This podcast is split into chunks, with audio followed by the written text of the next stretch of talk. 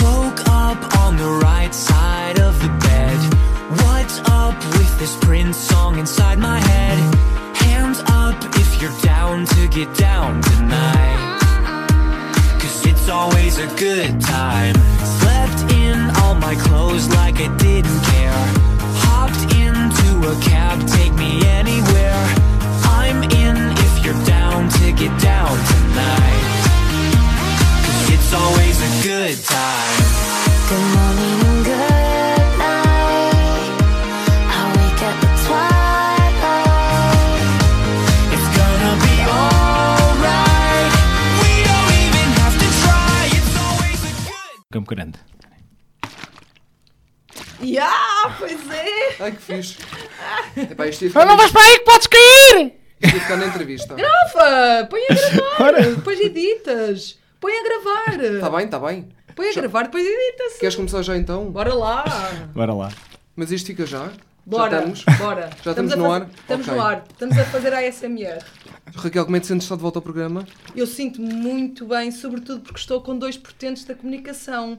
O Luís e o Pedro Miguel Ribeiro. Muito obrigado. Não há dois sem três, estás de volta pela terceira vez, não É é? verdade, é verdade. Estou de volta pela terceira vez. Desta e vez como? Queres? como convidada, como apresentadora convidada. Sim, senhor. E queres falar tudo do nosso convidado? Que era, Do nosso meti uma grande cunha, meter aqui uma grande Para cunha para trazer, exatamente. para trazer o Pedro ao Nó 2 sem 3. Se não fosse não vinha. Não é preciso cunha nenhum, eu estava desesperado. Eu queria- Desde queria, pequeno, desde pequeno querias cá vir. pequenino. Exato. desde pequenino. O Pedro Miguel Ribeiro é o homem dos sete ofícios O que é que ele faz? e é uma pessoa que eu, mesmo sem o conhecer, já o conhecia. Isto parece romântico, mas não é. Estavam destinados um para o outro. não, não, não, não, porque o Pedro é aquilo que os americanos chamam uma child star. Pois, é, é, é por causa do Pátio da Fama. É verdade, Eh, é foi, verdade. foi quando eu comecei com, o- com o Good Morning Vietnam. Já, já perdi a conta quando é que isso foi. Foi em 94. 94, apresentado pelo Diogo Infante. Diogo saudades Nível- desses tempos do Pátio da Fama, nem por isso. Ah, tenho, acho que é giro. Ah, nunca mais foi feito um programa desse género, por acaso. De talent show, não é? A Raquel sabe muito mais de televisão do que eu, mas, ah, mas de talent show desse género, de especificamente de encontrar atores, malta Houve qualquer teatro. coisa semelhante na TVI por volta de 2001, 2002. A Foi onde apareceu o Manel Melo. Foi onde apareceu o Manel Melo. Para quem não sabe em em quem consistia o programa. O programa era, no fundo, tem que imaginar como se fosse um The Voice, mas em vez de músicas ah, aconteciam cenas de filmes, ah, cenas de teatro representadas por ah, amadores não é? De todas as idades. Aconteceram coisas muito engraçadas. Havia malta mais velha, malta mais Que idade é nova. que tinhas? Eu tinha na altura 15.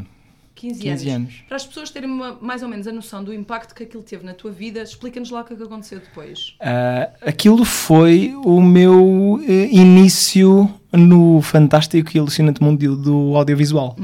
Ah, ou seja, ah, apareci no Pátio da Fama, aquilo era por eliminatórias, portanto acabei por aparecer três vezes, na minha primeira eliminatória, depois na meia-final, depois na final.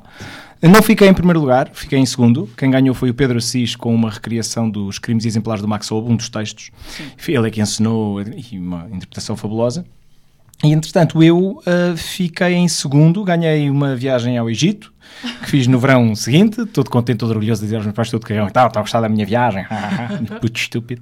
Ahm, e, e, no, e no entanto o mais importante que aconteceu foi, antes foi o facto da Teresa Paixão, ahm, que eu insisto em chamar doutora Teresa Paixão, e acho que vou chamar a doutora Teresa Paixão para Na sempre. altura era diretor de. Era diretora dos infantis, Dos da RTP. infantis. Agora, exatamente. agora é diretora da RTP2. Da não é? RTP2, exatamente. Mas na altura era diretora da Sim, programação senhor, infantil e juvenil. Muito bem. E portanto disse, ah, isso era engraçado se tu estivesse a apresentar os programas dos miúdos e tal. E pronto, e aí sim eu comecei em 1995 a apresentar regularmente os espaços infantis e juvenis da RTP. E que papel teve esse programa na tua vida? Uh, teve, olha, teve um papel importante na minha vida e na vida dos meus pais, porque hum, eu tinha que gravar aquilo nas sextas-feiras à noite. Os meus pais uh, sempre apoiaram muito todas as maluqueiras que eu e os meus irmãos quiséssemos fazer. E quando viram que isto estava a tornar sério, o que eles acharam foi: bem, temos de dizer já a este puto que convém estudar outras coisas. Sim. Uh, porque de facto isso é uma coisa que eu aprendi desde cedo. Se tu vives só da televisão, tornas-te um pouquinho escravo dela. Em que sentido? No sentido de que a certa altura tu queres fazer outras coisas e não podes, queres ter tempo para outras coisas e não podes, e, a- e de certa forma, a certa altura a, a televisão obriga-te a um certo número de compromissos com a tua carreira, com a tua disponibilidade, com o teu tempo e até com a tua imagem, que, que, que é um bocadinho constrangedor. Por exemplo, os comediantes vieram todos dar uma pedrada no charco nesse, nesse aspecto. Hoje em dia, durante um tempo, pelo menos, antes desta era do politicamente correto, ah, em que agora os comediantes estão a desviar todos para a internet outra vez, Sim. durante um tempo os comediantes foram a grande pedrada no charco em relação a isso. Foi malta que apareceu mediaticamente com um registro muito mais agressivo, o caso do Bruno Nogueira, por exemplo, ah, e que de repente tornam-se fenómenos mediáticos já com essa tarimba de este tipo é agressivo, deve-se esperar deste gajo coisas chocantes.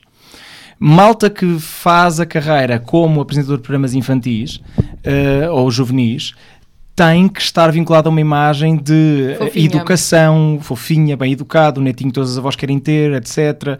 Uma vez estava a apresentar um festival eh, infantil-juvenil em Setúbal, da canção, não sei o quê, um, e depois no final há um beberete, estou a beber uma Imperial, todo contente, e chega uma menina ao pé de mim e diz, eu pensava que só bebias leitinho. Epá, e isto, e isto pronto, dizer, é, e- isto-. Sim, dos programas infantis, na altura, porque eu era o dono dos desenhos animados, entre aspas, não é? Eu era o tipo, na, na altura havia continuidade, eh, portanto, para anunciar os desenhos, Sim. e eu era o tipo que aparecia entre os desenhos a dizer: Olá meninos, vimos isto, vimos Era um aquilo. pivô, uma espécie de pivô Exato. dos desenhos, sim. Fechando este tema, Do zigue-zague na altura, já se chamava eh, zigue-zague. não se chamava Zig-Zag, na altura nem nome tinha, tinha o nome de Espaço Infantil Juvenil. Era o segmento dos desenhos, Era, desenhos animados. era o segmento dos desenhos animados, às 7 da matina até às, ao meio-dia, eh, volta ou não volta, aprecia eu fazer, olha, eram todo 10 pivôs. Ah, E tu gravavas aquilo tudo seguido. Gravava tudo seguido à sexta-feira à noite, esclarecendo. Isto alterou a vida dos meus pais, porque, claro, sexta-feira à noite, em vez de estarem a descansar ou irmos logo para o Algarve ou para o fim de semana ou para onde fosse, tinham que estar a malhar com os costados na- nas alamedas, da linha, Alameda das linhas de Torres, À tua espera. eh, à minha espera, e a acompanhar. E depois, Éramos todos que da Tobis, não é? n- não, não era na Tobis, mas era lá perto. A Ok. Tobis é Quinta das, é Quinta das Conchas, eh, Quinta de Por Lambert. aí, Quinta do Lumiar, por aí assim. essa quinta. É, é, é, os, os estúdios na altura, que já não existem, da Alameda das Linhas de Torres, eram um pouquinho mais para o pé do estádio de Alvalade. Ok, né? Tinhas ali uma reentrância manhosa ao pé de umas bombas de gasolina, subias e lá em cima ok. era uma pequena Chinachita. Então o que acontece é que os meus pais tinham que acompanhar e, e não só a essa altura envolveram-se mesmo na criação dos textos porque eu era responsável por praticamente tudo o que eu dizia naquele programa. Depois achava que era uma oportunidade uh, perdida eu estar lá só a dizer meninos, vimos o boneco tal, agora vamos ver o boneco tal. E como tinha liberdade para criar e como tinham visto a minha figura no Good Morning Vietnam, portanto no, no sketch que eu fiz no Pátio da Fama, eu pensei, bem, esperam isto de mim, então vamos lá criar coisas. Então criámos uma míriade de personagens, uma quantidade incrível de coisas. A minha casa ficou cheia de adereços. A altura era mesmo a minha mãe, que é, que é professora, na altura tinha pedido licença sem vencimento, quando, quando nós viemos do Porto para Lisboa, porque eu sou portuense, para durante uns seis sotaque. anos acompanhar os filhos a Não crescer. sotaque. Já reparaste aquele? Hã? Não tem, Não, não não, agora posso puxar o saco um bocadinho se tu quiseres, mas não, não, é, não é uma coisa que eu tenha assim muito Tens todos os usual. destaques do mundo. Mas a Raquel Eu tem um bocadinho de posso. sotaque do Eu tenho um bocadinho, É, eu tenho um um Tem- bocadinho. Vamos, vamos lá, vamos fazer isto um bocadinho assim, Anda não lá, tem problema olha, nenhum. então Oh, depois deixa. tu, tu criavas os bonecos e depois. É os bonecos. Não, não tem, problema nenhum. Ó, lá, tentas nenhum. Mas gente do norte é gente boa, quer saber? Estás, em nossa casa, a nossa casa é a tua casa, senta-te Eu aí. alfacinha, sou de Lisboa. Sim, senhor, muito bem. Todos nós temos os nossos defeitos. Bom, estava. Exato. Estava só, só mesmo fechando. Eh, A casa tornou-se uma central de adereços, montes de personagens surgiram. eh, Ainda hoje meu pai tem todos esses pivôs gravados lá em pen. Tínhamos torres de cassetes, agora tem tudo em pen. A dedicação dos meus pais é uma coisa um bocadinho avassaladora nesse aspecto. Eh, mas um dia, se houver uma casa-museu Pedro Ribeiro, olha, eles é que são o acervo. Portanto, é um projeto, é morrer em glória com uma casa-museu, porque já há acervo para isso. E, e lá está, o que, é, o que é que aconteceu eh, por arrasto de todas essas experiências? Eu descobri que conseguia escrever, eu descobri que conseguia fazer grafismos, eu co- descobri que conseguia quase editar ao longo desses primeiros anos. Eh, A minha irmã descobriu que conseguia escrever, ainda hoje é guionista também e, e- e está, está bastante bem. Por exemplo, um dos últimos projetos de grande impacto que ela fez foi o, o, Donos disto Tudo. E, e agora recentemente está com este último da, da Mena, deste, este, este último Cinco concurso. agora. meia-noite? O jogo, o jogo, O jogo do- todos os jogos. Também fez 5 para a Estreia meia-noite. no próximo sábado, se bem que isto Hoje também é dia- depende muito da data. Hoje é dia dá 7 aos de outubro. sábados, dá aos sábados. Dá aos sábados, Dá é aos bem. sábados Hoje é dia RTP. 7 de outubro. Estamos a gravar 7 de outubro. Isto deve ser em novembro, se não me engano. Então- portanto, aos sábados já está em Já está, já está, já está. Já deve estar a sair. Já está. Que é um grande programa. Grande É, Mena, também é uma é grande um grande comunicadora. programa. Ela é uma grande É uma excelente comunicadora. comunicadora, a Mena. A Mena é, a Mena é ótima. Tu conheces desde a Gênese, porque tu fizeste parte durante muito tempo da equipa do 5 para a meia-noite. Eh, sim, não tanto da gênese do 5. Eh, Ok. a, a minha história no 5 começa assim que o 5 vai para a RTP1. Ok. Ah, quando passou para a RTP1. Eh, Ou seja, o- Estamos em que ano? eh, 2010? Estamos em 2010, Dos- penso eu. Percebi tudo, percebi tudo. 2010 ou 2011? 2010 ou 2011, exatamente. Acho que é Por aí. 2011, na verdade. Acho, acho que é 2011. Na altura, como é que foi ser guionista do 5? Epá, eu comecei logo como diretor de conteúdos. Isto funciona assim. O, eu, durante um tempo, apresentei programas infantis até ah, à altura da faculdade, início da minha carreira Sempre mesmo, na a, RTP2? a trabalhar em publicidade e em marketing.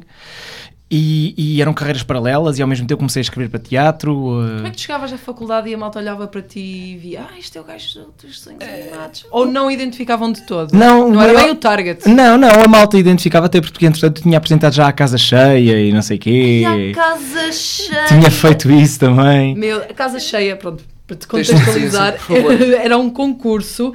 É- é- Era daquela painel gigante com os Era números no da- Casino de Estoril. Era, eh, primeiro era no Casino de Estoril, depois a certa altura já era nos estúdios da, da Alameda das Linhas Torres. Aquilo era uma espécie de bingo. Sim, certo? exatamente, com perguntas de cultura geral. Para as, pessoas, programas assim, para as não, para as pessoas terem um bocadinho de noção, se não te importas que eu Estás à explique, vontade. a casa Força, cheia dava hoje também tem highlight. a casa cheia dava ao sábado à noite na RTP1 e quando tu apresentaste também dava ao sábado à noite. Ou já acho tinha que- passado acho que sábado dia. à noite ou domingo, já não me lembro. Pronto. bem. Então vamos imaginar a Serenela Andrade, que é uma pessoa assim, baixinha, com uma parede de números do tamanho do Gigantesca. Empire State Building. Sim, era uma espera, aquilo era muito Las Essa Vegas, quadro não, não apresentou o Festival da Canção. Várias vezes. Pois, pois, várias vezes. Então aquilo era o salão preto e prata do Casino Estoril com uma parede enorme de números dourados e o jogo consistia em acertar números. Perguntas de cultura geral. Quem primeiro preenchesse todos os quadradinhos do seu cartão eh, tinha direito a jogar Mas o quadro também- grande. também e depois apresentaste no o jogo. Cheguei a apresentar o jogo, Ah, sim. depois da Serenela. Eh, a Skill teve como apresentadores, se não me engano, Fernando Pereira primeiro, Exatamente. Carlos Ribeiro, Sernela Andrade, Carlos Ribeiro outra vez, depois eu. Até criámos um problema conjugal à minha mãe e ao meu pai, depois toda a gente dizia: Não, agora pôs lá o filho! Era o Carlos Ribeiro e o Pedro Ribeiro, é o filho! E toda a gente a dizer: Não, não, não é! Uma vez até pegámos uma peta ao Marco Horácio que ele tinha um ódio de estimação pelo Carlos Ribeiro, então estávamos a falar, eu e a minha irmã, a dizer: Não, somos filhos dele, pá, não faças piadas sobre o nosso pai, não sei o quê. E, e fomos muito credíveis e ele já estava naquele: Não é possível! Como é que é possível? A irmã do Pedro foi minha caloira. Ai, Ana. achaste-a. Vai. Ah, Não, não para achei porque Como foi para, como foi para achar a irmã de Pedro Miguel Ribeiro? a, a- a grande cena é essa. Nós na FCSH, na Faculdade de Ciências Sociais Onde e Humanas, não tínhamos praxe. É malta Ah. evoluída, pá. Isto foi a- em 2001. Isto, És quando antipraxe, a- portanto. Hã? És antipraxe. Eu, não, eu, eu, por mim tudo bem desde não humilhem ninguém. Mas, mas, A mas, nossa- mas como correm riscos e muita com muita gente parva, Mas eu prefiro que não se faça. É muita humilhação. eu e a Ana chegámos a fazer uma praxe, entre aspas, ao ano que se seguiu ao dela, em que consistiu, eh, consistiu em fazermos um ídolos, em que nós é que éramos os humilhados, porque nós mascarámos-nos e fizemos de jurados e os calores é que atuavam. Portanto, nós é que estávamos a fazer figura de otários. Quem é que fazia de Manuel Moura dos Santos? Epá, já não me lembro. Eu, assim eu sei que eu tinha uma peruca, a tua irmã tinha uma peruca, e então era exatamente isso. Ela, não sei se alguém lançou o boato de que eles eram filhos do Carlos Ribeiro, e então era sempre aquela cena: Ei, já viste, não sei o que, estes são filhos do Carlos Ribeiro. E foram precisos quase 18 anos até eu descobrir que ele não era filho do Carlos Ribeiro. Exatamente. Quando tornaste amiga dele. Quando me tornei amiga do, do, do, do Pedro. Aliás, o meu pai parece, parece mais o Saddam Hussein do que o Carlos Ribeiro. Pedro, falavas há pouco da escrita. Qual é que foi o livro que mais gostaste de escrever? De todos os que escreveste? Eu escrevi, até agora não publiquei nada, curiosamente, tenho muita coisa lá na gaveta. E entretanto, a partir do momento em que começas a fazer guionismo para televisão, toda a tua produção literária quase que vai para aí. E ainda por cima, eu meti-me na asneira de não faço só guionismo para televisão, faço guionismo para museus e para instalações e coisas desse género. Há uma empresa muito, muito promissora em Portugal que, que faz instalações dessas pelo mundo todo e, e costumam pedir-me textos. Mas tenho, tenho as minhas coisas escritas na gaveta. Agora, o que eu escrevi muitas vezes foram peças de teatro. Durante um tempo ah, eu tive, tive- havia uma companhia de teatro na Madeira que é com tema. Ao longo de uns 12 anos, todos os anos produzíamos uma peça. Eu metia as férias cá, na empresa onde estava a trabalhar, para ir à Madeira trabalhar. mas, eram, mas eram umas férias espetaculares. Não há nada mais fixe do que estares a, a fazer durante um mês e tens de ser muito disciplinado. E tens um período de escrita até lá chegar e depois chegas lá com um mês, duas semanas para ensaiar e duas semanas para, para, para temporada. E eram sempre peças um bocado de guerrilha, um bocadinho farsas, comédias, etc. Mas, mas funcionavam bastante bem. Um, na Madeira ainda é bastante conhecido isto, a saga Vou-te Bater. Era uma, uma peça de teatro de stand-up comedy. Primeiro era eu e o Nuno Morna. Uh, depois eu, Nuno Morna e o Paulo Lopes. Depois o elenco foi alargando ao longo do tempo. O Tiago Góis Ferreira, que está agora na RTP, uh, estreou-se connosco em teatro também. O primeiro trabalho do Tiago Góis Ferreira é como contra-regra numa peça que eu escrevi. sério? Sim, ensinada pelo Fernando Heitor, chamada Sax, ou As Coisas que Eles Dizem. É verdade, o sax, a peça que tu, que, eh, que tu, tu, tu escreveste, Sim, da peça, sim. não foi ligeiramente polémico na altura ou sou eu que estou, estou a lembrar mal das coisas? Por causa que tinha umas cenas de cama. Não, não, não, polémico não foi. Aquilo, uh, quer dizer, Mas foi. foi muito foi- falado na altura. Não, foi ensinado num circuito relativamente pequeno na, na Madeira, mas sim, quer dizer, isso é logo aquilo que a imprensa pegava na altura, Claro. cenas nus, etc, e sexo e não sei o quê. Mas, mas é curioso que eu escrevi isso quando ainda não sabia absolutamente nada da vida. Eu tinha 21 anos quando escrevi isso. E, ainda hoje releio aquilo e penso, bem, Será essa a favorita? ainda não tem muito que ser atualizada. Talvez a favorita seja outra, é a primeira de todas, Essa é chamada. Lata. A primeira é muito especial. É, é muito especial por várias razões. Eu, eu um dia, espero, quando, quando tiver livrado de duas ou três das coisas que faço a mais na minha vida e quando tiver um pé de meia jeitoso para poder fazer o que realmente me apetece, talvez me ponha a ensinar alguma dessas coisas. Mas, mas, mas para perder dinheiro, não, porque isso não, não vale a pena um gajo ter, dinheiro. não vale a pena ter esperança de ganhar grande dinheiro com o teatro. Primeiro, perdes. E depois, se o público pegar naquilo e levar bem na onda, ganhas, não é? Ah, por exemplo, na Madeira, tinha quase a certeza quando ia lá e fazia uma temporada, dava algum lucro porque já havia um público criado, etc. Sim. Mas entretanto, voltas da vida, muitos projetos em televisão, etc. Deixei de ir lá e há três anos não faço uma peça na Madeira, portanto, esse elan já se perdeu um bocado. Mas relativamente à peça que, que mais gostei de escrever ou que mais impactou, é uma peça chamada Lata. É uma peça que eu escrevi na sequência de uma coisa que eu fiz, que foi um curso de interpretação para TV e cinema. É uma coisa que acontece muito, que há muito por. Tipo, imagina a ACT, estás a ver? Mas uma coisa só de três dias. Sim. Portanto, antes da ACT havia formadores, atores brasileiros que vinham cá e faziam essas coisas, e pá, malta ia meio ao engano, meio a sério. Ah, e a certa altura, depois de algumas aulas, depois de uma formação muito ligeira, basicamente no trabalho final de curso acontecia o que tu achasses que devia acontecer. Ahm, Juntou-se uma malta muito curiosa e muito criativa, ah, e eu dei por mim a poder encenar um- uma série de textos que eu tinha, depois mais um ou dois que a minha irmã tinha escrito e compilei aquilo tudo, escrevi uma trama, etc. Criou-se uma peça chamada Lata, que era no fundo uma comédia de costumes, uma farsa, uma comédia de costumes a tudo que acontecia na altura.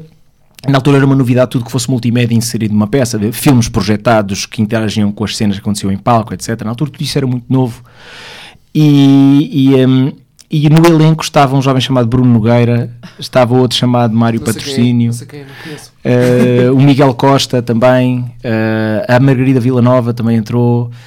E essa malta toda vinha desse grupo, da- ainda hoje se falarem com eles sobre a Arte 6, eles lembram-se, e se falarem da. Lata, eles lembram-se. Sim. Inclusive o Bruno já algumas vezes falou disto em, em entrevistas e eu acho tocante que ele ainda o faça.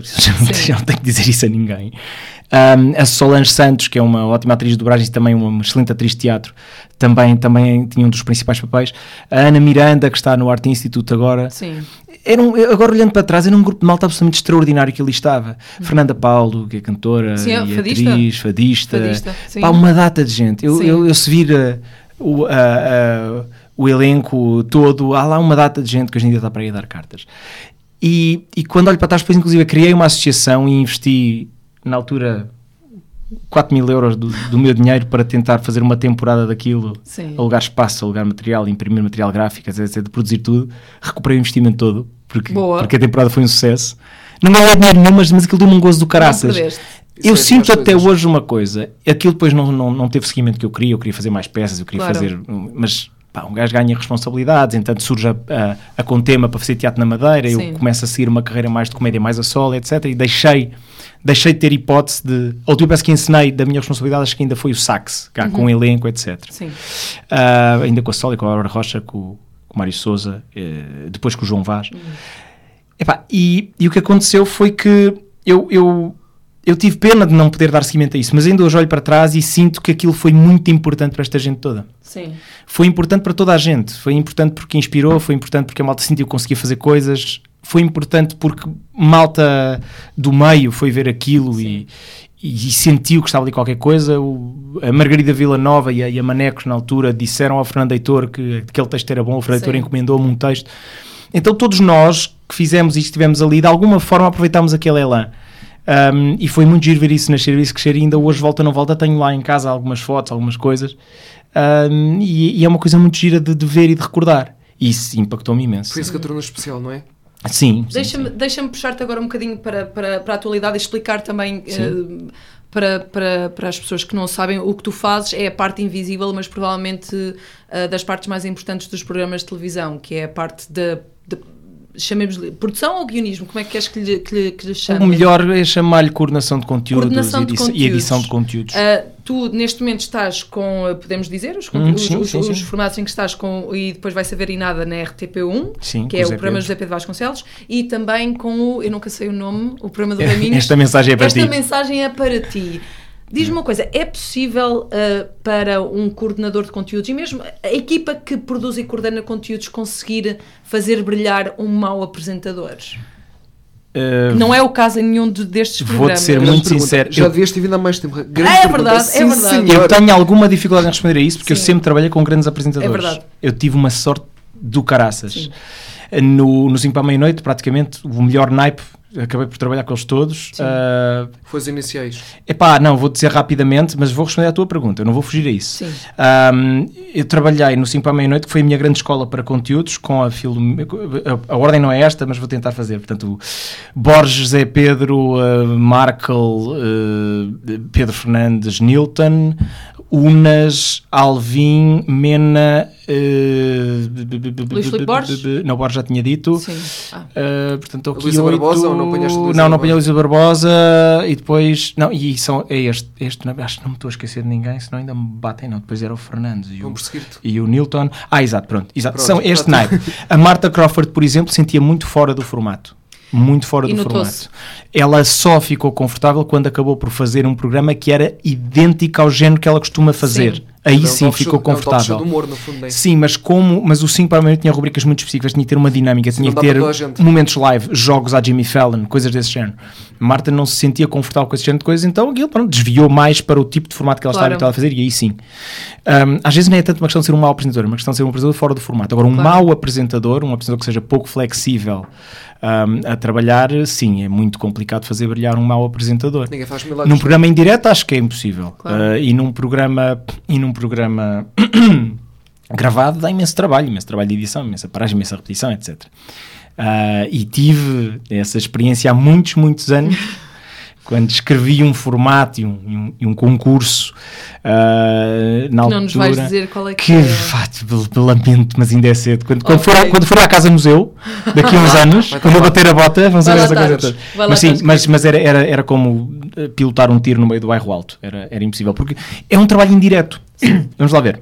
No caso do programa do Raminhos, agora, que ele já está a terminar, não vou dizer segredo nenhum, ah, aquilo é um programa que é- o guião é escrito em duas fases. Primeiro, havia toda uma equipa, coordenada pelo Gil Oliveira, na, na Até ao Fim do Mundo, que, que, que- que adaptava as situações e criava os apanhados, e o Ricardo também, to- todos eles ah, ah, imaginavam os- os- os- as situações eh, e em função dos contactos que nos chegavam, das histórias que nos chegavam. Isso era o trabalho todo deles. E depois o meu trabalho era a posteriori, pegando neste manancial todo e nas peças que existiam, ver com os editores e mesmo com esta equipa como é que íamos fazer o puzzle de, de- de como é que ia ficar o programa e depois em cima disso escrever uma, hum, o- o- os, os voz-offs que ligavam Sim. tudo. Que é uma inovação em relação ao formato original disto. E isso é mérito da, da, da SIC e do, e, do, e do Daniel Oliveira também, e da equipa dele. Porque são tipos realmente muito visionários. Uh, relativamente a, a esse programa, como é um programa totalmente de edição, o formato site feito da, da, da produtora, tu tens que pensar mais cada minuto. Ok.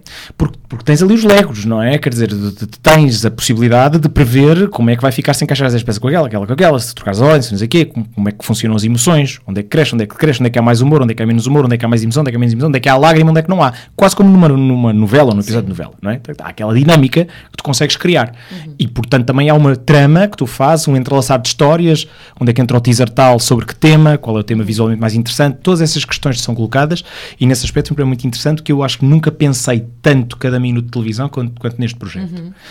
no caso do, do Depois Vai Saber e Nada, eu penso imenso também a- a- o- os momentos que faço, mas os momentos na sala de edição. Ou seja, as peças que o Zé faz para aquele programa são muito específicas, muito sobre o convidado. É um conceito muito giro, porque todas as peças são feitas, são, são feitas sobre o convidado que está no sofá. Então, são umas fugas para exterior da Sim. entrevista que está ali a ocorrer.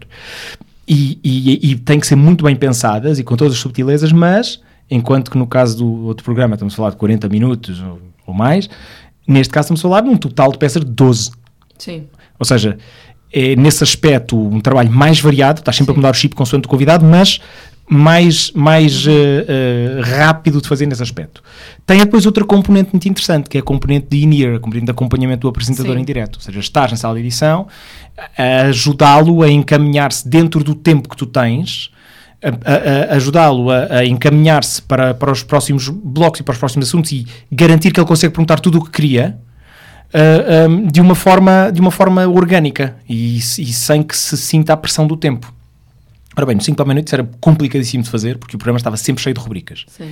Neste formato do Zé Pedro, para além de ter um apresentador do Caraças, epá, tenho, tenho um, um- um conceito de programa que permite respirar. E isso é muito Sim. giro.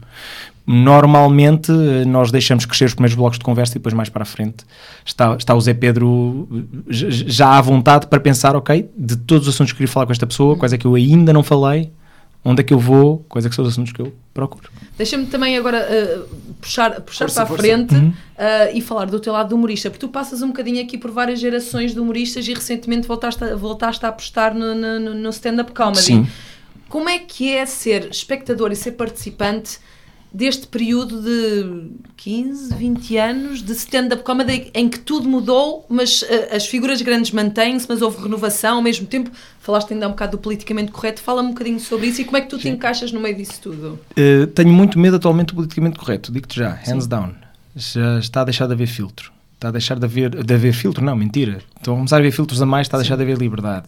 Estar a ver tantos bons comediantes a fugirem completamente para a internet porque, porque a nível de palco eh, televisivo já sentem que a coisa é, é muito picuinhas. Com o. Levanta-te e ri, com o regresso desse programa. Epá, o Levanta-te e ri ainda, ainda consegue ser uma lufada de ar fresco neste Uhum. momento. Mas, mas, mas, mas começamos a ser muito julgados, os comediantes começam a ser muito julgados nesse aspecto e isso, isso preocupa-me um bocado. Mas ainda não é, enfim, nenhuma opressão nem nada do género. Mas, mas começa-me a preocupar. Agora, o que, a evolução que eu vi foi. Fico muito contente de ver tipos como o Fernando Rocha Sim. ainda com todo o glamour e atenção, o Fernando Rocha, preciso dar-lhe muito mérito que ele reinventou-se não sei quantas vezes. É verdade. E, e antes de haver este ressurgimento do Levanta-te e ri, temos de tirar o chapéu uma coisa chamada Pisa em Pé, Exatamente. que é um nome de merda, mas, mas É ele um gosta. pro- Para, para quem não conhece, é, é o programa, é, é, é um web show do Fernando Rocha que ele criou em que enche, ele enche salas a fazer aquilo. exatamente, exatamente. O Fernando Rocha, eh, eh, acho que é um exemplo interessante de, de, de como uma pessoa fora da geração do YouTube conseguiu reinventar-se no YouTube e criar algo, eu creio que financeiramente sustentável Sim, é. para a net. Mas olha que pedalou muito na bosta antes de ter Claro. financiamento sustentável. Hoje em dia também é um É erro o tal dinheiro para perder. Exatamente. Também é um erro crasso o Luís Franco Bastos e do Pedro Teixeira da Mota. Sim, sim, não, esses formatos todos, eles, Sim, sim, eles sim. existem e surgiram porque os comediantes sentem que é na net que está a liberdade que precisam.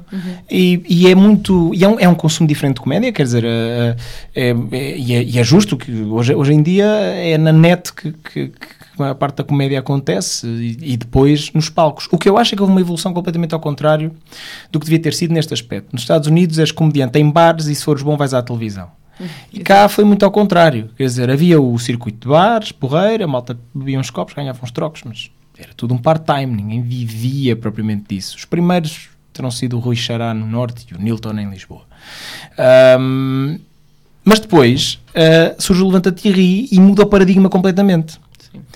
Ahm, e, e os primeiros grandes cachês de comédia começam a ser pagos na altura e os, os primeiros grandes eh, os primeiros tipos começam a viver exclusivamente da comédia aparecem nessa altura e ainda hoje são grandes nomes e mantêm-se quer dizer O Ricardo Aruz Pereira explode um pouquinho. Isso é o ícone nacional, não é? É, é, mas, mas, mas ele explode um pouquinho com os Gato Fedorento da net, mas antes ainda também com o Levanta-te e ri. Ele nem gostava muito de fazer, que, mas os textos eram tão brilhantes que ele, ele, ele podia estar a dormir Sim, e foi aquilo tinha um piada. formato antigo que foi repescado, digamos assim, não é? Sim. Exato. Uh, O o- Ricardo Aruz Pereira nunca foi um gajo muito do stand-up. Não, não, não é. Ele ia para lá para, para experimentar os textos, Sim. etc. Ele, ele Ah. ficava angustiado, tinha que fumar o seu grande Ele era charuto mais antes de entrar. sketches, não é? Fazia sketches. Ainda assim, aí- Sim, sim, sim.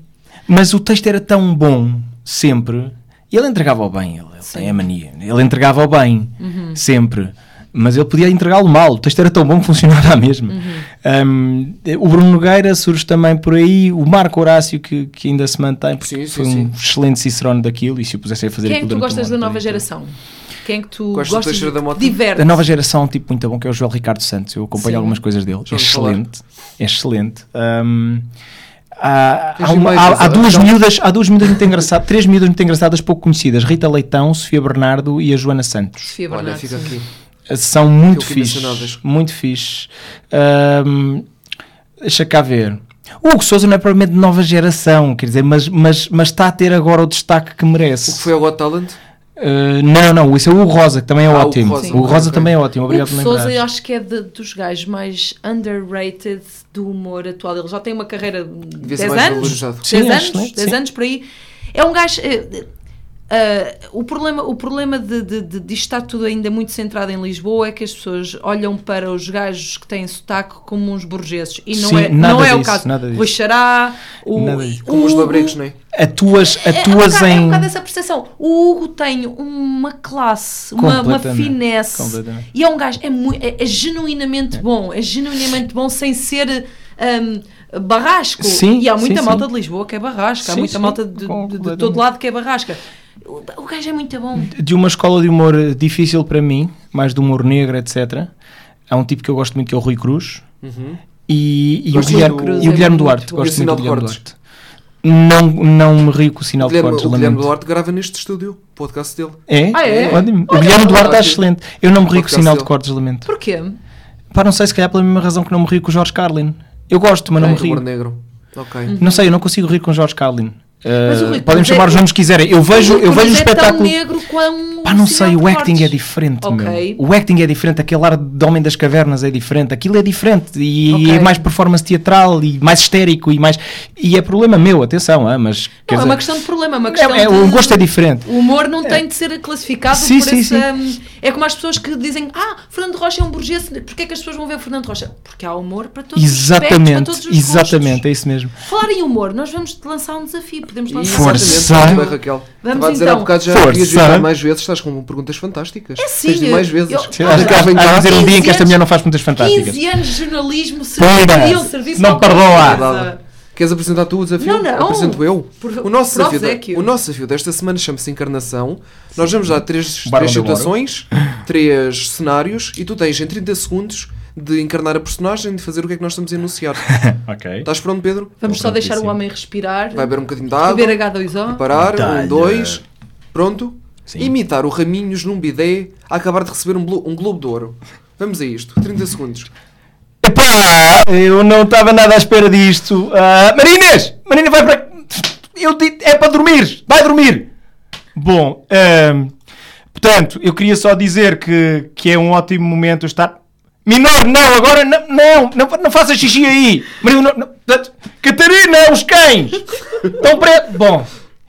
E portanto, ah, é um sítio um bocado estranho de fazer este agradecimento, mas pronto, eu estou nas redes sociais, tenho 700 mil seguidores e tenho mesmo que, que- Como é que aquele cabrão do Pedro Ribeiro foi entrevistado e não, não falou em mim como um bom nome da nova geração? És uma merda, Pedro!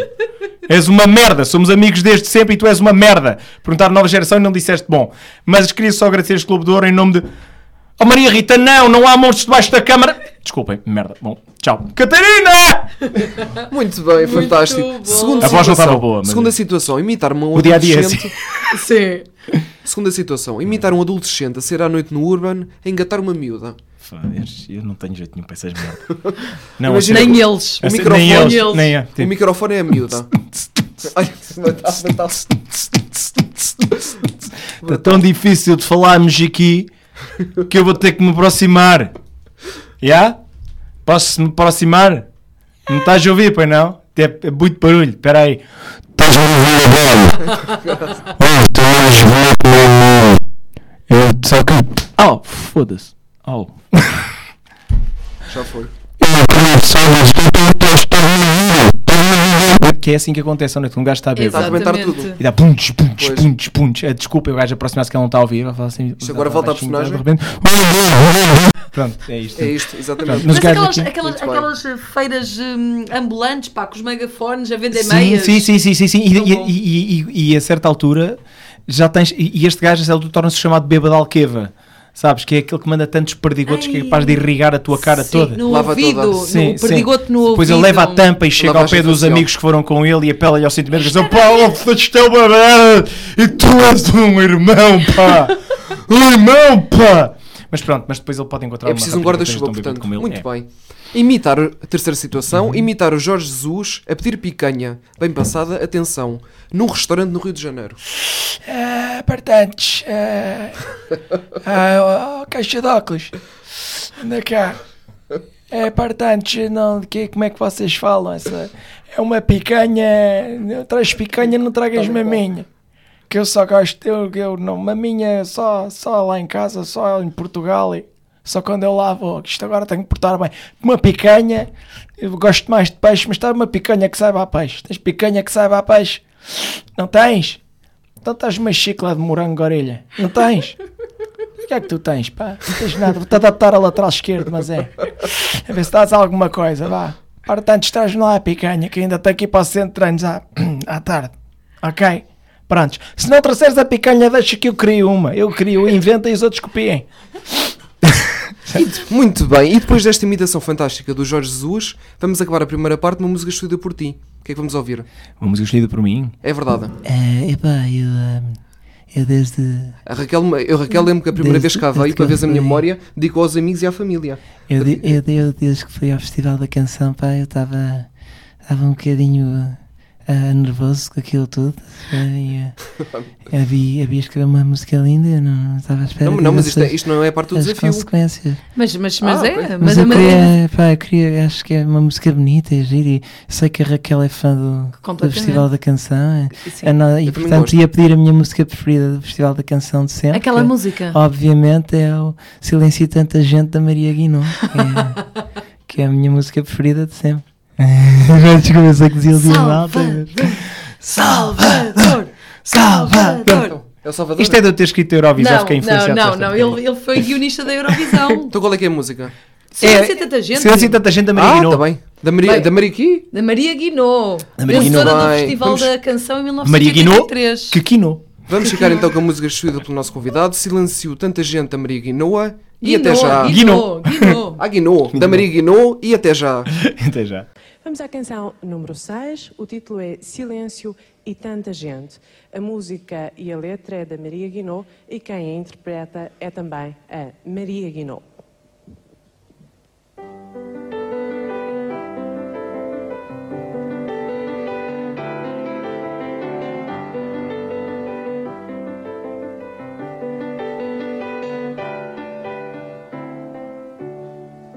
Às vezes é no meio do silêncio que descubro o amor em teu olhar. É uma pedra ou é um grito que nasce em qualquer lugar.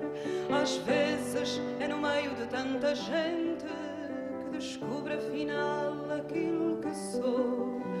Sou um grito,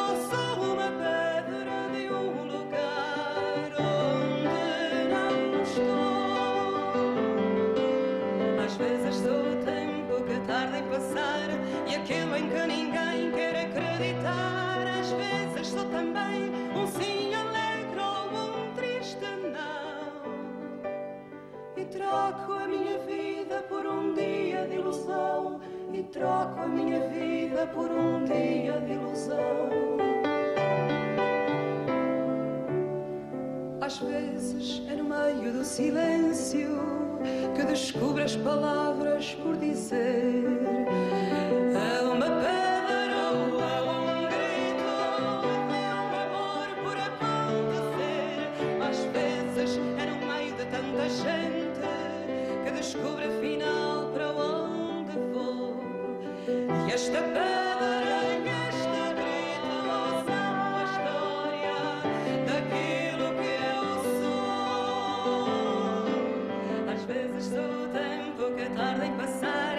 E aquele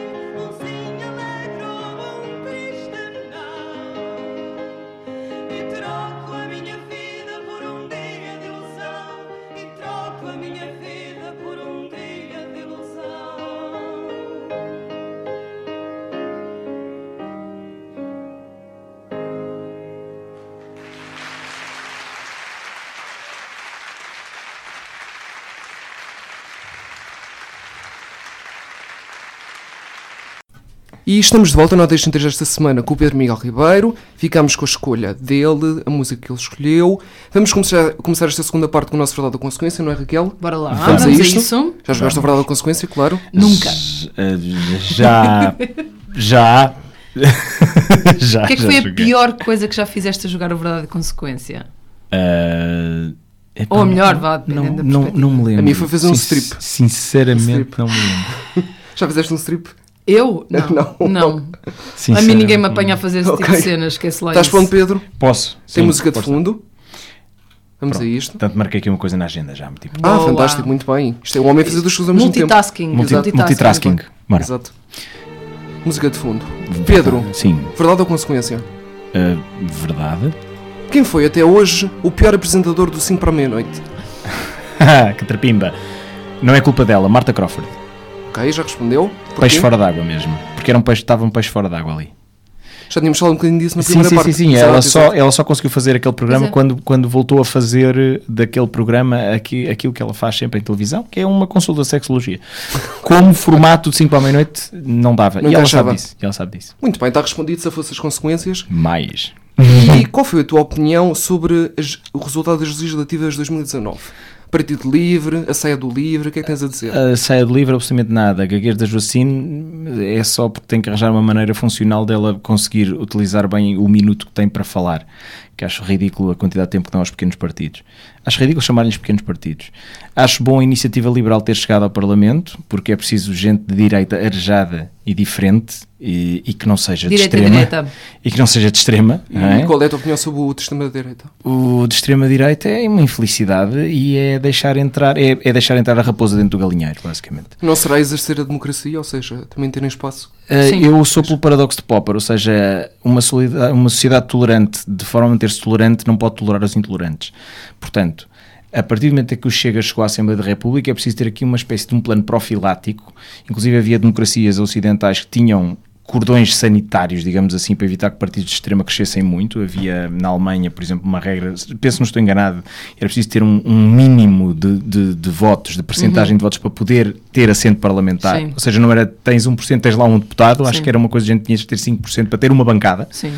Um, acho que era uma coisa mais ou menos assim, posso estar enganado, mas sei, sei que havia medidas destas. E lá está, e tem a ver com o facto ter sido um país que foi arrastado por uma guerra mundial por, por, por extremas direitas, não é? Tu não achas que ah, quanto mais ah, dita, o, o dito establishment ah, intelectual, seja jornais, opinion makers, etc e tal, ah, se, se negarem acesso ou, ou- ou negarem acesso ou criticarem ou fizerem do André Ventura um pária, mais as pessoas que de alguma forma se identificam com ele como sendo postas à margem da sociedade se vão identificar com ele e dando-lhe força, porque imagina, eu acredito, eu não consigo ver a chegada do Chega, e desculpem lá estar a, minha, a dar a minha Não, opinião, não, não, mas ah, eu não consigo ver a Isto chegada não é do- jornalístico, não é? Sim. É de entretenimento, podes dar a opinião à vontade. Sim, sim, é só porque o Pedro estava a dar a opinião Claro, dele, claro. e- e- mas isto tudo serve para, para te perguntar. é livre. Exato. opiniões. Isto Sim, é tudo para- saia, portanto. Exato, e uma bela saia, eu gosto das pregas. Mesmo linda. Ah, e não tenho cuecas. Sim. sensual. Podem imaginar, é sempre sensual. sensual. E ia-te Eu perguntar e a Raquel estamos exatamente. aqui fascinados. E eu estou também estou de saia, por acaso não. Força. Por acaso não. Estou sem nada. Uh, Estás no Inha. Estou. Estás uh, no Inha. Exato. Uh, Ia-te perguntar se. Uh, à semelhança do que aconteceu em 2016 com o Donald Trump, quanto mais o establish- establishment tenta marginalizar um outsider, mais ele se torna legitimado por quem se sente igual a ele. Tu achas que isso pode acontecer? Porque é o que está a acontecer. Eu acho que é exatamente isso que está a acontecer. Sim. Ah, o- o- o- a ideologia populista Uhum. é eficaz na medida em que cresce rapidamente e rapidamente coloca alguém no poder. A partir daí esvazia-se. Hum. O Donald Trump, enfim, tem feito tanta asneira atrás de tanta asneira que eu tenho algumas dúvidas que ele seja reeleito. Depende muito do que os democratas apresentarem. Agora, isso é nos Estados Unidos e é um país à parte com uma cultura democrática bastante Claro. inferior à nossa. Permitam que diga porque, porque não é um país pluralista. Tem duas opções de governo, círculos eleitorais muito mal distribuídos e, e é um sistema presidencialista. Portanto, eh, um sistema partidário com tantos partidos como o nosso é, penso eu, mais vantajoso e mais autorregulável Sim. do que um sistema como os Estados Unidos. No nosso caso, contudo, somos também permeáveis a populismos na medida em que o populismo alimenta-se exatamente disso, da falência do establishment. A partir do momento em que as pessoas se sentem divorciadas da política, o populismo tem terreno para crescer. Porquê? Porque o populismo é eficaz na medida em que não está comprometido com nenhuma ideia. Uma pessoa que seja liberal defende determinada visão para o mercado, para a sociedade. Por exemplo, uma pessoa que seja de direita social-democrata defende determinada visão, está agarrada a determinadas ideologias. Uma pessoa comunista, evidentemente. Uma pessoa socialista também. Não é? No entanto, um populista, a única coisa que tem que estar agarrado é a culpa é destes gatunos que vos governam, eu sou diferente e podem confiar em mim. E basta dizer. Incitar revolta nas pessoas. A partir do momento em que um gajo pode dizer abertamente que todos os gajos que estão lá em cima são os gatunos, a quantidade de pessoas revoltadas que existem no sistema vão sentir-se atraídas por votar ali porque sentem que um tipo vai partir a loiça toda. Pouco lhes importa que seja uma parte do sistema, como o Donald Trump era, evidentemente. Tal diferença que a? Raquel E pouco importa que o, que, o, que o André Ventura esteja pouco lixando para o que vai fazer na Assembleia. O que é que tu achas que os humoristas em Portugal, e, e tu és humorista, és guionista, o que é que os humoristas devem fazer com o André Ventura? Devem ignorá-lo? Devem gozar com ele até mais não? O que é que se deve fazer quando há um, algo inédito como o, que aconteceu agora? devem é material- esperar, é devem- material para o amor? Devem esperar que ele apresente propostas e, e- e demonstrar da forma mais evidente possível que elas são inexecuíveis ou ridículas. Fazer um bocado o que o John Oliver faz. Sim. Mesmo, mesmo não tendo ele evitado um Donald Trump. Mas é essa a via. Ou seja, não atacar a personagem em si, atacar o que ela propõe de soluções. Se é que propõe alguma coisa. Porque o André Ventura, se calhar, está ali, chegou ali e agora não faz a mínima ideia do que quer fazer. Eu duvido que ele tenha uma ideia para o país e um projeto para o país. O que me preocupa aqui é que um discurso daquele teor chega ao poder, tal como quando o Donald Trump foi eleito, houve uma quantidade de gente, houve, do- houve dois tipos de trampetes que apareceram. As trampetes que, ah, agora é que vocês vão ver, não sei o sei o quê, que, que saíram da cova naquele dia, não é? Tipo, tiveram ali caladinhos, como viram ganhar as eleições, disseram, ah, isto é a democracia, a funcionar, agora é que vocês vão ver o poder do povo, enfim. E havia as outras trampetes moderadas que diziam, ah, isto não vai ser bem assim, vocês vão ver, porque ele agora, o sistema político americano é muito evoluído, e aqui, a tentar transformar merda em chocolate. Para mim é muito simples. Se tu chegas ao poder a dizer que os mexicanos são uma raça inferior, que vais fazer um muro contra o México e fazê-lo pagar por isso, a hostilizar as mulheres, a hostilizar as pessoas de, de- de outras raças São e culturas, campanha, é? com um tipo de discurso meio medieval em relação a pessoas eh, de- que, têm, que têm uma opção homossexual, por exemplo. Opção não é opção, são como são, não é? Porque isso não é uma opção, não é? Uma, Ai, tal apetece-me. Não é uma escolha. Não, não é uma escolha. A partir do momento em que tens esse tipo de discurso a chegar ao poder, o mal está feito. A desgraça já aconteceu. No caso de Portugal, o que eu acho é que hum, a partir do momento em que a geringonça, digamos assim, acabou com um problema que nós tínhamos no sistema eleitoral português, que era aquela tese de que é preciso ter uma maioria absoluta para governar. A geringonça terminou com isso, porque antes tu pensavas que só a direita é que podia ter esta estabilidade, porque só a direita é que se coligava, não é? E, e- e- e a esquerda estava demasiado ocupada a dizer todos mal uns dos outros. Claro. Mas a partir do momento em que a geringonça aparece, o eleitorado passa a perceber, bem, não importa que um PS ou um PSD tenha maioria, vai haver sempre uma solução governativa para o país. Então agora esse problema está ultrapassado. Agora surge outro, naturalmente, não é? Que é um partido populista na Assembleia que garante que tem espaço para crescer. Porque o sistema português, e isto tem a ver com uma coisa que eu li do Bruno Vieira Amaral, com a qual eu concordo muito, tem um, um- é uma raridade o sistema político português, porque tem uma coisa chamada PCP. O PCP é a Amazónia do sistema eleitoral português. Como assim? Exótico. É aquilo que nos permite reciclar radicais livres em, em, em gente um pouquinho mais disciplinada. Ou seja, o- se tu comparares Portugal com os restos dos países da Europa, Sim. eh, o, o- o Partido Comunista nos outros países é marginal completamente, Sim. Uhum. desapareceu. Em Portugal ele existe, mantém-se, está enraizado, muito porque Tem um líder constante, não é? mesmo pessoas líder. que não são comunistas nem de esquerda como eu respeitam muito o PCP porque vão sempre, asso- eh, sempre associá-lo à ideia da verdadeira luta antifascista. Quer dizer, os, os tipos que, que morreram, a maior parte deles estavam ali, não é? Os tipos que lutaram mais encarniçadamente e que mais sofreram estavam ali. Um, um tio meu era comunista e teve preso pela PID também. E, portanto, as pessoas têm esta memória do PCP. O PCP funciona... Disseste, acho que disseste a palavra-chave e, é- essa palavra que é problemática, é memória. Sim. está- Memória não é atualidade. Sim, sim, sim. E o, descendente direto do, do, do PCP é o Bloco de Esquerda, mas o Bloco de Esquerda não é o PCP. Pois não, só o há Bloco três de esquerda é universitário. E é só um, há é um três partido países no urbano. mundo comunistas hoje em dia. Sim, sim, Três sim. no mundo. Sim, e o PCP São nem- ditaduras. Sim, o PCP nem se é a pode China, agarrar a esse exemplo. Venezuela e o Vietnã, se não me engano. Sim, sim, não, a, a, a? Coreia do Norte. Cuba também. Comunista, Coreia do Norte. comunista Coreia- linha Coreia do dura, eh, Coreia do Norte. Cuba está a deixar de ser, a China é um país capitalista completamente. A China esquece. é o maior paradoxo, que é um país governado por uma ditadura comunista, mas que é o, a segunda, mai- a segunda maior economia do mundo. capitalismo selvagem completamente. capitalismo selvagem e com tendência de Com crescimento. aval do Estado. É comunista a título. Sim. A, a- a título, mas, mas com políticas comunistas de, de- de repressão, eh, com a sim. ideologia mais clássica, no pior sentido daquilo que é o Mas comunismo. países, mas países que são impérios, esse tipo Nunca de, podem de- ser- de Estado acabam Eu por acho ser- que nunca podem ser democracias. Olha o caso da Rússia, é uma democracia disfarçada. Aquilo é, é A o- Índia. passa, passa da Rússia dos czares para a Rússia do, do- do- da União Soviética e agora passa outra vez para a Rússia dos czares. É assim. Com a malta do é? KGB a governar-se bem. Mas, mas só para concluir, aquela análise é o Vamos seguinte. concluir. Tem a ver com uma coisa. Sou deputado, pode concluir. Tem a ver com uma coisa que o Bruno Vieira Amaral escreveu que passar Eu tá. eu li e eu pensei, é mesmo aquilo.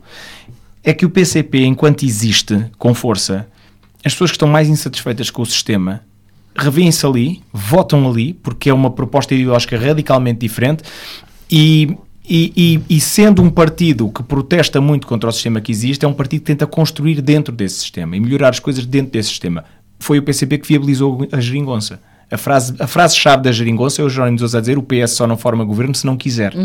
É aqui que nasce a geringonça. Não é cá o António Costa, nem nada, não. É o PCP disponibilizar-se. Foi aqui que nasceu a geringonça. E, portanto, foi um momento de sentido de Estado do Jerónimo. E atenção, eu, eu sou de direita, eu não sou de esquerda. E admiro isto. Agora, a partir do momento em que o, o, o Chega cresce no Alentejo, e elege muito no Alentejo, e tem muitos votos no Uhum. na, Alentejo, na zona suburbana de É. Lisboa, em segundo lugar. mas o Claro. Alentejo é que Sim. me espanta. E isto Sim. não quer dizer que eu estou a transitar do PCP para o Chega. Não é isso que quer dizer. O que quer dizer é que o PCP está a perder a capacidade de absorver De os as descontentes. pessoas. Sim. Uhum. De absorver os descontentes. E os descontentes atiram-se para coisas como o Chega. E se tu tens um PCP que desaparece e um Chega que aparece, isso é um sinal muito preocupante para a nossa democracia. Como é que estamos de tempo? Estamos na reta final? Estamos estamos bem, não, estamos bem. Estamos bem, estamos Estamos bem. bem. Vamos então, velocidade de cruzeiro. Ah, vamos mudar aqui radicalmente de assunto. Força. Tu és, tu és humorista, guionista, és o homem dos sete ofícios, mas a tua formação eh, ahm, académica não tem nada a ver com isso. Fala-me Psicologia. sobre isso um bocadinho. Psicologia Social das Organizações. O que é que te deu na cabeça? Opa, o que me deu na cabeça, já não sei. O que me deu na cabeça é que isso foi há 20 e tal anos. Isso, isso foi em 95 ou 96. O que me deu na cabeça, acho que foi o seguinte: foi aquela velha história dos pais. 96. O que foi quando me deu na cabeça? Nasci em Tu 96. entraste em 96 para a Esta, faculdade. esta entrevista acabou, desculpa. Vai-se embora. Já se levantou. Queres Tu relatar? entraste em 96 para a faculdade. Ele literalmente abriu a porta Yeah. para ser embora. Sim, eu entrei em 2001. É, portanto, esse- yeah. em, Não, eu nasci 96, em em 96. 96 Pois, yeah. Pois. Não, não, eu em 96 apresentava o, o Sempre Abrir com o Pedro Pinto e com a Alexandra Cruz. Na, o Pedro Pinto está na CNNs e UEFAs e não sei o quê.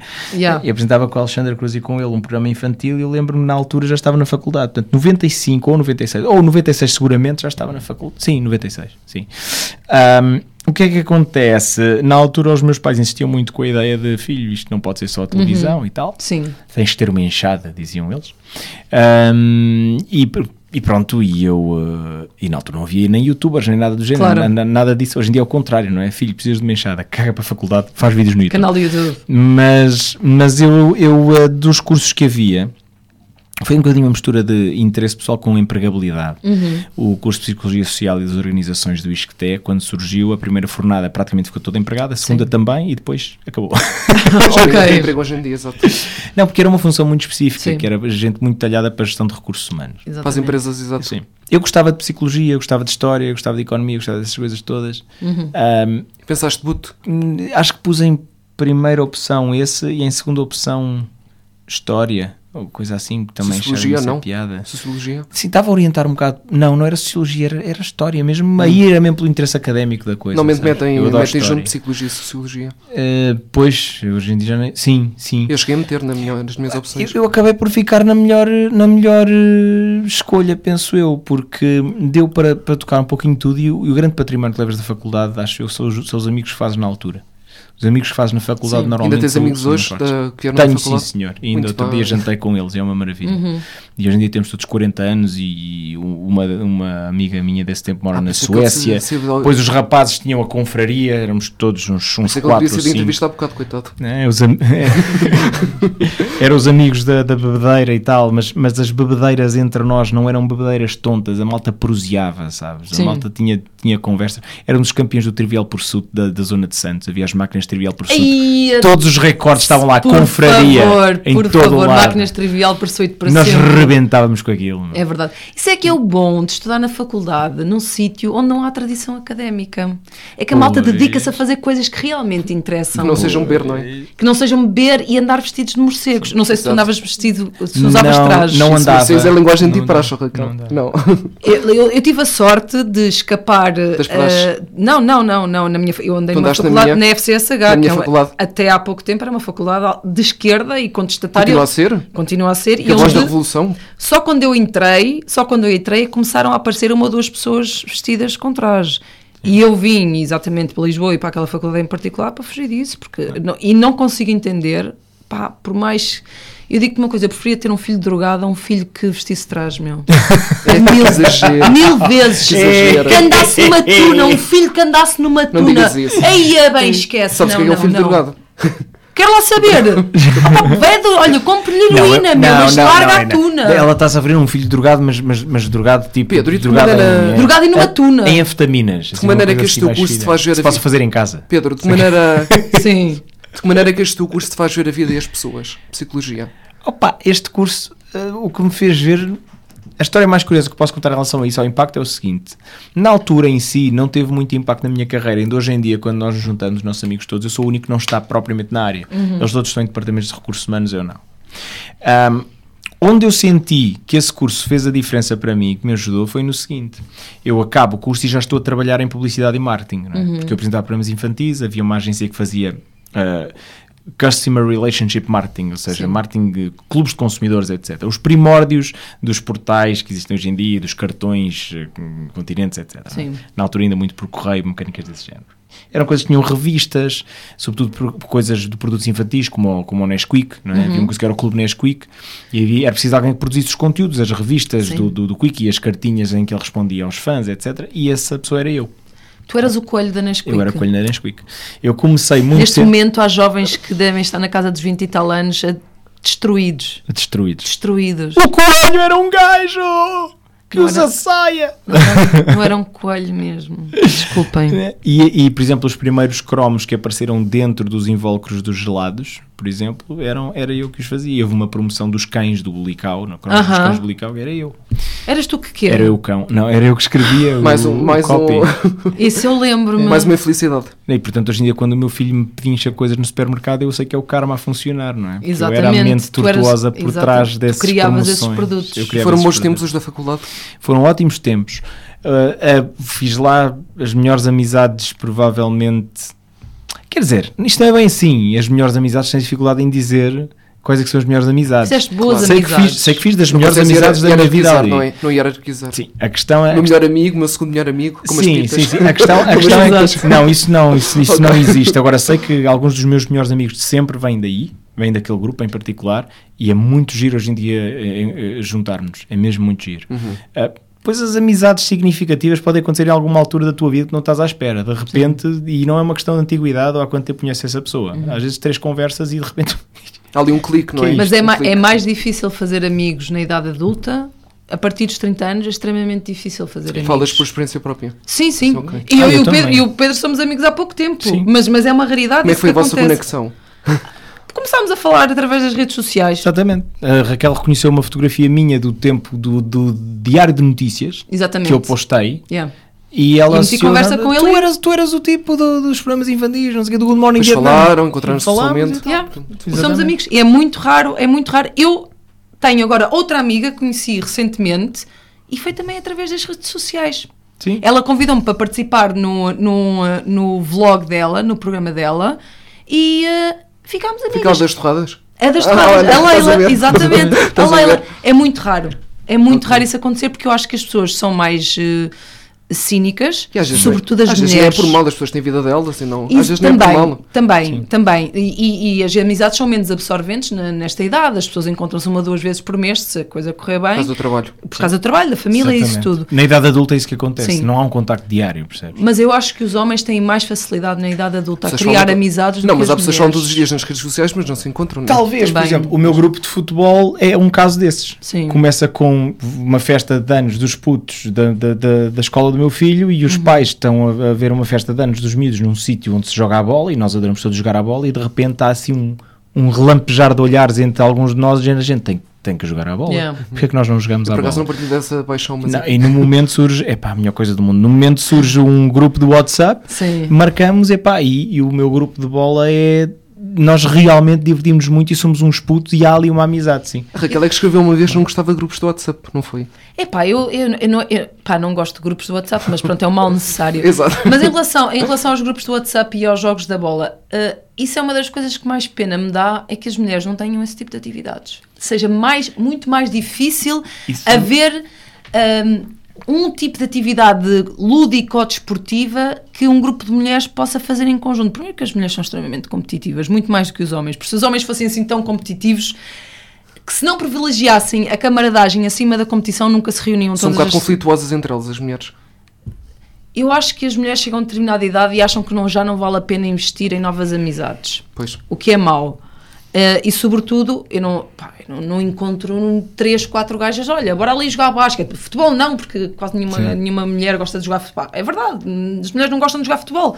Mas basquete, se calhar ainda contas umas que joguem, Uhum. ou sei lá, ténis, ou qualquer coisa. Mas não, não, pá, não, não, não consegues, meu. Sim, sim. E não é uma questão de modalidade. yeah. Não é uma questão de modalidade. Porque um vôlei, um basquete, etc., isso rolava. Uhum. Mas, eh, mas não é uma questão de modalidade. Talvez seja mesmo uma questão, de, não sei, de instinto associativo. Sim. Não faço ideia. Temos mais um jogo. Vamos ao jogo? Bora lá, não vamos queres, não queres perguntar o signo do Pedro? Tu já falaste. Ai não, falámos em off. Falámos é verdade, em falámos em off. off. Qual é que é o eu- teu signo, Pedro? Conta-nos. É, é, acho que no horóscopo é o que diz estúpido. Estúpido com ascendente em quê? É, é, com ascendente em bronco. Sagitário. Adoro, adoro. E lua, lua em quê? E lua... lua- em idiota. E lua, não, lua. Lua em parvo. em- A insultar o convidado, Exato. Luís. Ah, é pá, Sim, primeira vez. Sim, Lua em parvo, pode Exato. ser. Lua em parvo. Lua em si bemol. já está Já está a misturar áreas. Sou Sagitário. Pá. Sagitário. Assim, tudo muito entusiasmado. Sabes o ascendente, a lua, ou não ligas a isso? Não, por acaso não sei o ascendente. Tens de ver à net, a pesquisa minha, ascendente. a minha mãe é que liga muito aos horóscopos. Pesquisa ascendente no Google. Porquê? Epá, a minha mãe quanto mais velha está, mais mística fica. Ah, sério? É, Parece, é, parece que está a falar de uma bruxa. é, não, não, mais- todos os anos agora ela lê o horóscopo e tal e gosta de fazer as previsões. Sabe, sabe o que é que é tramado? É que eu, à medida que os anos passam, já começo a ser o que me dá. Oh mãe, então e o que é que diz o meu? Claro. Porque aquela porcaria acerta mais do que É falha. verdade, é verdade. É Mas isso é verdade. pela relativa, por essas pessoas se identificarem no que está lá escrito. A maior parte das vezes. É pá, assim, assim, eu tenho esta teoria em relação aos horóscopos. É de género, pegas em qualquer horóscopo e lês o Dá horóscopo. para toda a gente. Exato. Eh, não, não, não. E, e onde tu vês que aquilo é uma falsidade de género, ok, imagina que estás preso a ler aquilo. Hoje vai com certeza conhecer o amor da sua vida. E Yeah. estás na cela e olhas para cima e tens um tipo de 2 metros de altura e 1 um metro de largo. E, É o humor da sua vida. Nunca sabes. Olhas tu, Zé. Não É feches grades ao amor. exato, exato. Podes descobrir-te na cadeia. Mas é essa a questão. Não é que, aquilo... Raquel? Podes descobrir, uma pessoa pode descobrir-se na cadeia. Descobrir-se? Com as interações dos preços. Ai filha, não sei, não faço ideia. pá, e aquelas que é aproveite para, dese- para desenvolver os seus projetos eh, Profissionais. o dia favorável para negócios, pode ser na cadeia, é dia em que Claro, trocas do- dois, dois, dois barlites por mais Portanto, quatro doses. É Sagitário, não é? E o teu limite de vida, rapidamente, Pedro? Uh, esta ninguém, parte. ninguém conhece as suas próprias capacidades até as colocar à prova. Bom. disse- Fez o lema de vida, Raquel. Não te Mild- perguntei nas duas entrevistas que te fiz. O lema de vida. O meu lema de vida. O meu é: não abras o guarda-chuva quando não está a chover. Olha, isso é, isso é bom. E está a azar. não, tem, não tem nenhum lema de vida, acho que nunca. Epá, não. Não tens? Lamento. Está a ser, Não. pressi- a Raquel está a ser pressionada. Vamos a mais um Tu jogo. ias dizer Carpe Diem. Tu ias dizer Carpe Diem. Tens tatuado nas costas, né? Acima, Rabo. acima do rabo. Bem, vamos a mais um jogo. É lá. nossa, é a nossa ação-reação. Queres fazer tu, Raquel? Isto é aquela que eu digo a palavra e o Pedro diz uma palavra. Exatamente. Eu digo uma palavra e tu dizes a primeira coisa que te vem à cabeça. Exatamente. E também tem música de fundo. Posso dizer palavrões? Podes dizer palavrões. Podes dizer. Vamos a isto. Vamos à nossa ação-reação. Bora. Força. Imitações. Bruno Ferreira. Humor. Raminhos. Teatro. Eh, Diogo Infante. Psicologia. Freud. Publicidade. Edson Ataíde. Televisão. Zé Pedro Vasconcelos. Família. Débora Afonso. Saudades. Criança. Amor. Sempre. Vida. Difícil. Futuro. Incerto. Pedro Miguel Ribeiro. Bronco. A nossa. Sim, senhor. Agora e agora, reta agora acabei de fazer reta. porcaria. Fizeste porcaria. Exato. Raquel, enchei, temos- enchei um bocadinho de chouriços. Ainda temos, ainda temos a nossa música, a nossa a música tocar, palpitante mas já a parou. tocar. Enchei um bocadinho de chouriços, Raquel. Estou, olha, favor. vou encher chouriços. Chouriços podem se encher com sangue, carne de porco. Normalmente usam-se tripas do intestino delgado é ou do grosso, ou do grosso, E ou carne- então sintéticas, Sim, sim. ou então mais uma sintéticas. volta. Com carne de Um, aves. dois. Ou com carne de aves. serve para salvar os dedos da fogueira. Exato. Estamos volta à Exatamente. nossa entrevista. Exatamente, Vamos voltar. exatamente. Mais um bocadinho. Oh, oh, oh, oh. Oh, Um, oh, dois. oh, oh, oh, oh. É verdade. Oh, Agora vamos jogar ao nosso oh. Eu Nunca, que é, está de volta esta temporada. Portanto, eu e a Raquel vamos dizer cada um alguns motes e vamos todos jogar os três e dizemos Nunca Bora. ou Já. Mas eu nunca Virgin mais uma vez, como tu disseste.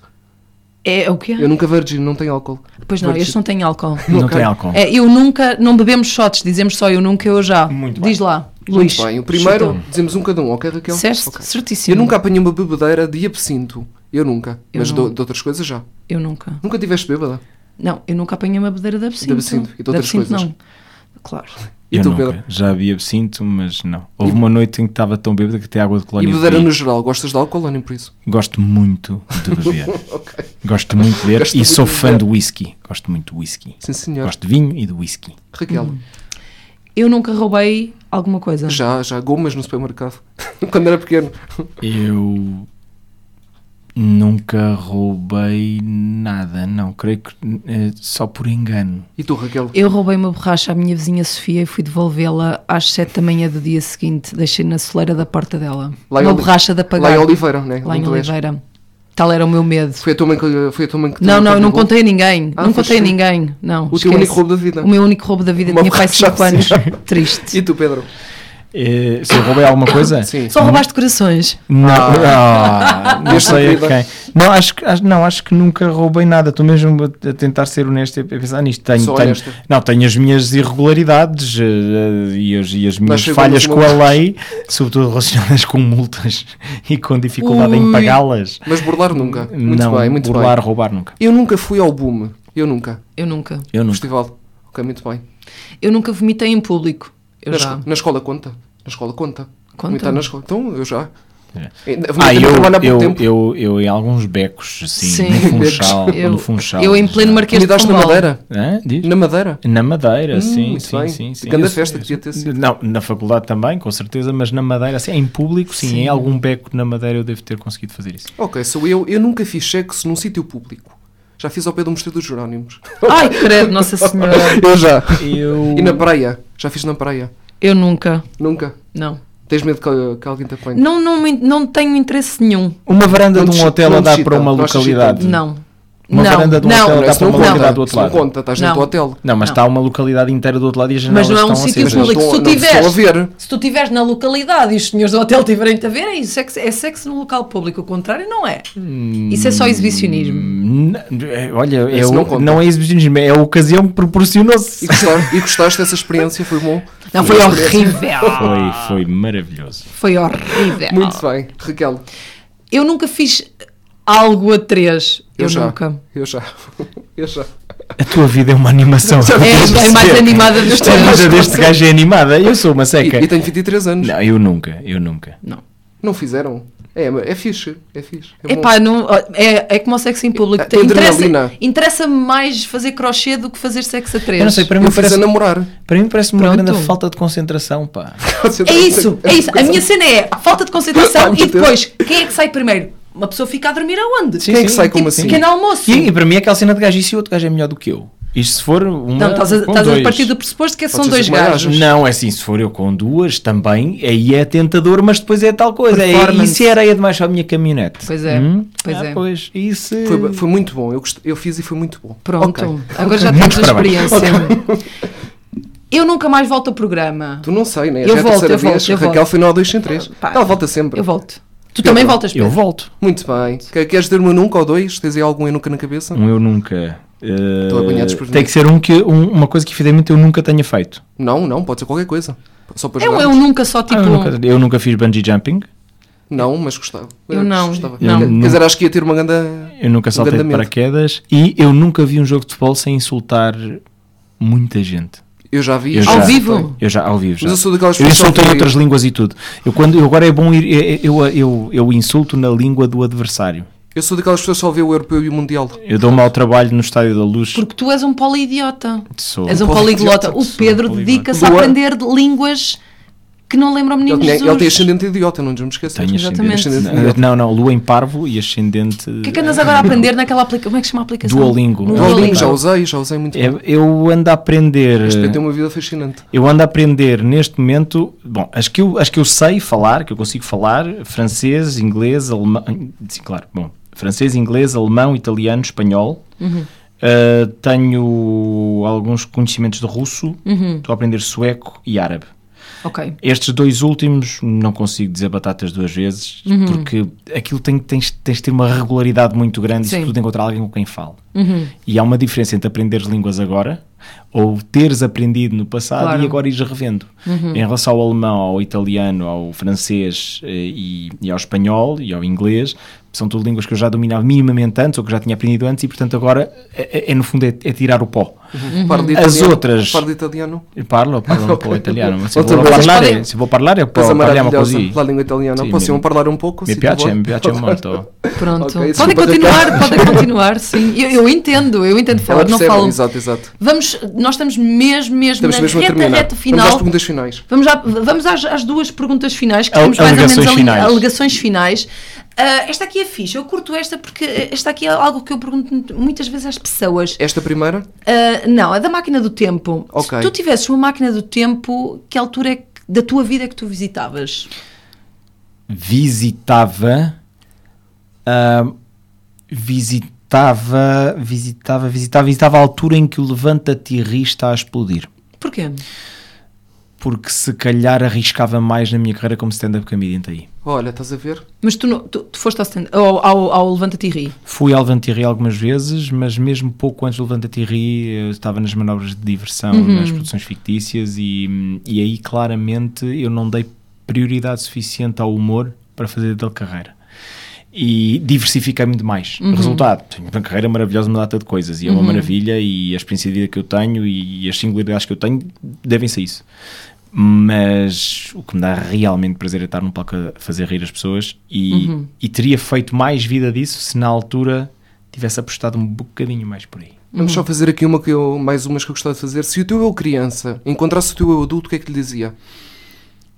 Se o meu eu criança encontrasse o meu eu adulto, Sim, o criança, a criança ou o adulto. bora jogar à bola. Posso fechar com chave de ouro? Não, peraí, peraí. Estas temos de fazer que são as perguntas Força, força. Qual foi a coisa que te disseram a ti hoje que mais te marcou? Uma frase nunca mais te saiu da cabeça. Depois a Raquel acaba a hoje- entrevista. Até hoje que mais me marcou. Ah, frases não me saem da cabeça. Tens que te mexer um bocadinho, que foi o Pitine que me Tens disse que? Ah. certa vez. Tens que te mexer um bocadinho. Que foi o Pitine que me disse uma vez. Que redunda naquela história de produtor? apostar ou não apostar. Sim, sim. Sim.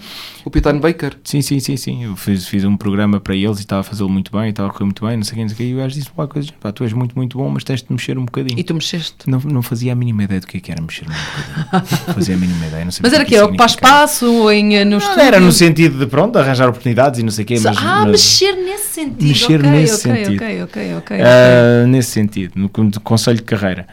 Essa é uma que me vem à cabeça.